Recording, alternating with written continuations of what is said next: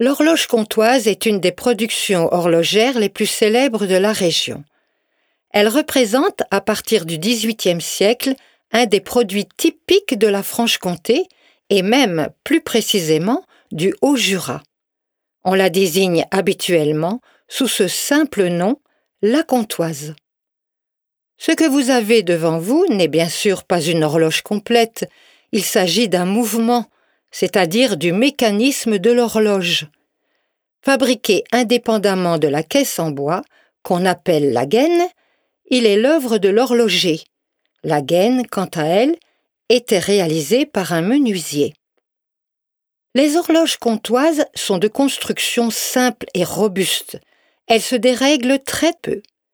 Cette fiabilité a contribué à leur diffusion à grande échelle au cours du XIXe et XXe siècle.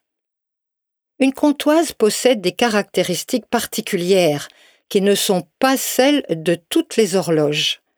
Approchez-vous du mécanisme, nous allons essayer de les identifier ensemble. Le mouvement est installé dans une cage de fer qui protège les différents éléments et permet de les disposer dans les meilleures conditions. Deux mécanismes avec deux jeux d'engrenages verticaux sont situés côte à côte, à votre gauche celui des heures, à votre droite celui qui commande la sonnerie. Cette structure est propre à la comptoise et la distingue d'autres types d'horloges. La taille d'un mouvement d'horloge comptoise permet de distinguer facilement les principales fonctions horlogères. Ces fonctions sont les mêmes dans toutes les œuvres d'horlogerie mécanique, que ce soit dans une montre ou dans une horloge. Seuls les procédés techniques varient. Pour bien comprendre ces fonctions, il faut détailler les différents organes du mécanisme. Concentrons-nous sur le côté gauche de l'horloge qui détermine les heures. Pour faire marcher une horloge, il faut d'abord de l'énergie, une force motrice. Sans énergie, impossible de faire tourner les aiguilles. Ce sont les poids qui fournissent à l'horloge son énergie. Regardez sous la cage du mouvement. Vous verrez qu'ils sont suspendus à des cordelettes, elles-mêmes enroulées chacune autour d'une sorte de tambour, le barillet. À mesure qu'ils descendent, les poids font tourner le barillet qui met en mouvement les rouages. Chaque poids pèse plusieurs kilos. L'un sert à actionner le mouvement des heures, l'autre celui de la sonnerie. À vue d'œil, ils ne semblent pas bouger. C'est parce que leur chute est lente et régulière.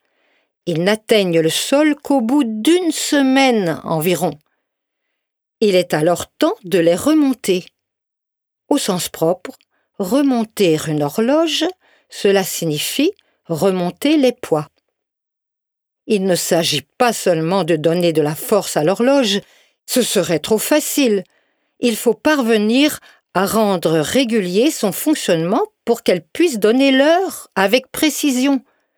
Pour cela, le temps est découpé en intervalles réguliers par le balancier.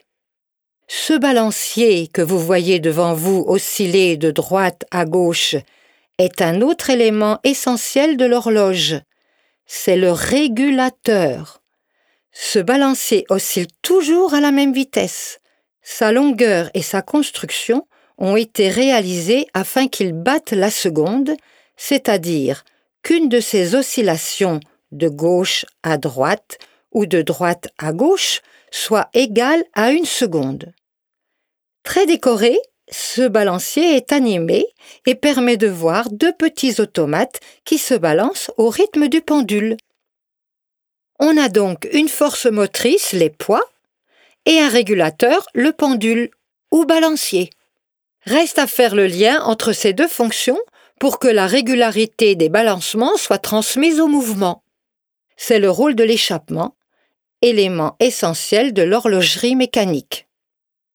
Si vous suivez des yeux le balancier, vous constatez qu'il est attaché à la cage de l'horloge par un seul point fixe pour ne pas gêner son oscillation. Fixé parallèlement à sa gauche, une fine tige métallique remonte vers le mouvement de l'horloge.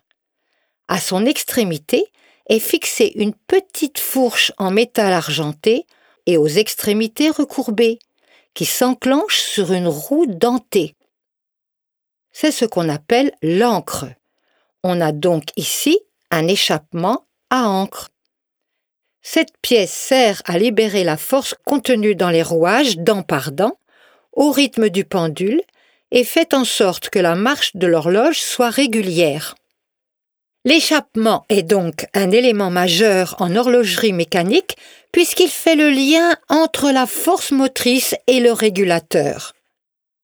Enfin, l'affichage de l'heure sur le cadran de l'horloge est transmis depuis le barillet jusqu'aux aiguilles par un ensemble de roues dentées et d'engrenages.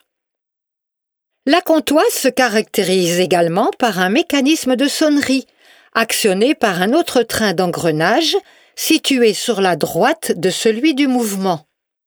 Il est relié à l'axe des minutes. Un système particulier de roues dentées et de crémaillère permet de sonner le nombre de coups voulus.